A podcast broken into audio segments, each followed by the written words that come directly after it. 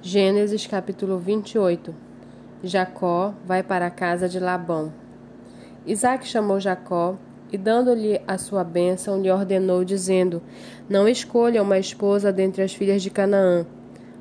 Levante e vá a Padã Arã, à casa de Betuel, pai de sua mãe, e tome lá por esposa uma das filhas de Labão, irmão de sua mãe. Que o Deus Todo-Poderoso o abençoe Faça com que seja fecundo e multiplique para que você venha a ser uma multidão de povos. Que ele lhe dê a bênção de Abraão, a você e a sua descendência, para que você possua a terra de suas peregrinações concedida por, por Deus a Abraão.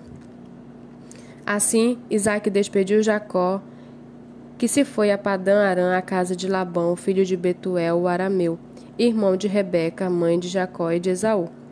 Esaú viu que Isaac havia abençoado Jacó e o havia mandado a Padã Arã para tomar de lá a esposa para si, e que, ao abençoá-lo, lhe havia ordenado que não escolhesse uma esposa dentre as filhas de Canaã. Soube também que Jacó, obedecendo a seu pai e a sua mãe, havia ido a Padã Arã. Sabendo também que Isaac, seu pai, não via com, com bons olhos as filhas de Canaã, Esaú foi à casa de Ismael e, além das mulheres que já tinha, tomou por mulher Maalate, filha de Ismael, filho de Abraão e irmã de Nebaiote. A visão da escada. Jacó partiu de Berseba e seguiu para Arã.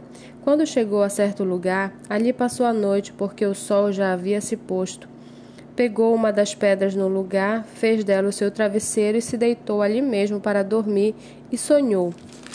E eis que estava posta na terra uma escada cujo topo atingia o céu, e os anjos de Deus subiam e desciam por ela. E eis que o Senhor estava perto dele e lhe disse: Eu sou o Senhor, Deus de Abraão, seu pai, e Deus de Isaque. A terra em que você agora está deitado, eu a darei a você e à sua descendência. A sua descendência será como o pó da terra. Você se estenderá para o oeste e para o leste, para o norte e para o sul.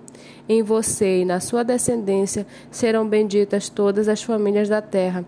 Eis que eu estou com você e o guardarei por onde quer que você for. Farei com que você volte para esta terra, porque não o abandonarei até que eu cumpra aquilo que lhe prometi. Quando Jacó despertou do sono, disse: Na verdade, o Senhor está neste lugar e eu não sabia. E temendo, disse: Quão temível é este lugar! É a casa de Deus, a porta dos céus a coluna de Betel. Na manhã seguinte, Jacó levantou-se de madrugada, pegou a pedra que havia usado como travesseiro e a pôs em pé como coluna, e sobre o topo dela derramou azeite, e ao lugar cidade que antes se chamava Luz, deu o nome de Betel.